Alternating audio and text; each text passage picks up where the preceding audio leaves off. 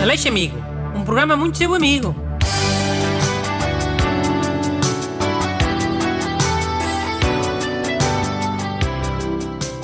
Bom dia e bem-vindos ao programa Muito Seu Amigo. E hoje, para me ajudar a ser muito amigo, está cá o ajudante Busto. Exatamente. Olá, bom dia. Hoje vamos acudir a duas cartas sobre casamentos. Ou casamentos e noivados, uma coisa assim. Lê lá, Busto. O primeiro e-mail é do ouvinte André Sota. Caro Dr. Bruno, eu e a minha namorada vamos casar no próximo ano e tencionamos fazer uma cerimónia e um copo de água pequenos, sem convidar muita gente, apenas família e amigos mais chegados. Contudo, temos vindo a receber alguns convites ultimamente de amigos conhecidos, que não pensámos em convidar, alguns dos quais o casamento também é no próximo ano, pouco antes e depois do nosso até. O que é o mais correto a fazer? Convidar essas pessoas só porque nos convidaram ou manter o plano inicial? Pode ajudar-nos, Dr. Bruno? Posso? Olha, vou ajudar aqui deixando um apelo aos amigos conhecidos do André Souta.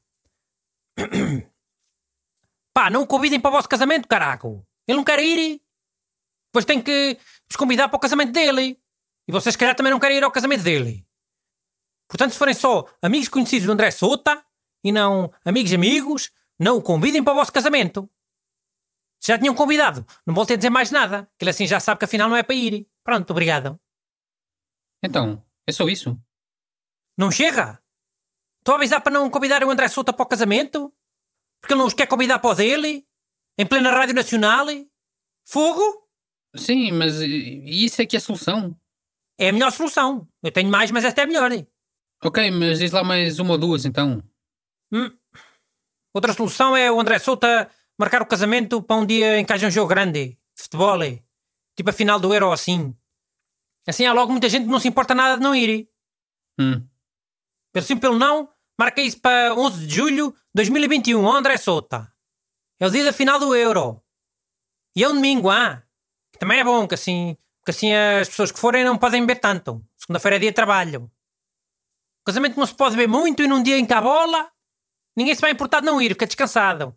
Até agradecem. Olha, por acaso agora pensava que ias dizer para o André Souto avisar que, que não ia haver leitão no casamento. Oh, isso não, né? Leitão tem de haver. Senão nem conta como casamento. Se não houver leitão no casamento, o André e a namorada iam continuar solteiros. Pelo menos aos olhos de Deus, a viver em pecado. Hum, pronto, então passemos ao segundo mail de hoje. É do André Ricardo. E diz Outro assim... André a casar? Fosca-se. Isto agora é por ordem alfabética. Hum? Não, calma. Este André não vai casar. E é sobre um noivado. Deixa ler. Bom dia, Dr. Bruno. Gostaria de uma pequena ajuda para este dilema. Sei de um caso de uma gaiata que foi pedida em casamento pelo seu amado. Até aqui tudo bem, mas o pior é que o pedido foi feito há mais de 5 anos. A minha questão é: não acha que os pedidos de casamento deviam ter uma validade? E ser preciso dar uma espécie de sinal? Como nos negócios em que pedem calção? Assim os noivos já não deixavam passar tanto tempo, só para não perder o dinheiro. Como podemos fazer para resolver este tipo de coisas? Cumprimentos, André Ricardo. Olha, boa questão. Se fosse eu a mandar, era simples. As pessoas ficavam noivas e a partir daí, cada ano que passasse, os convidados podiam tirar dinheiro da visita, da prenda daquele envelope. Ah, mas eh, quando se fica noivo, sabe-se lá quem é que serão os convidados. Oh, mas sabe-se logo mais ou menos. Família e amigos. Assim que a família e os amigos saibam que as pessoas estão noivas, metem logo o dinheiro de parte no envelope. E por cada ano que passar vão tirando. 10% ao ano. No mínimo dos mínimos. Hum, ok, acho que já estou a perceber. Por exemplo, imagina que ias dar 100 euros. Assim que sabes que o, que o teu amigo ficou noivo, metes 100 euros no envelope. Passado um ano, se ele não estiver casado, vais lá e tiras 10 euros. Passado outro ano, vais lá e tiras mais 10. Percebeste? Se os noivos já sabem que perdem dinheiro por cada ano que deixem passar. Já percebi. A questão aqui é os noivos saberem que isso era assim que funcionava que cada ano que deixassem passar, menos dinheiro de visita iam receber. Pá, iam saber porque ia ser regra. Ah, e quando a pessoa fosse tirar 10 euros ao envelope da visita, depois podia ir almoçar com esse dinheiro. Mandava uma foto ao, aos noivos a almoçar, com o dinheiro que ia ser para eles.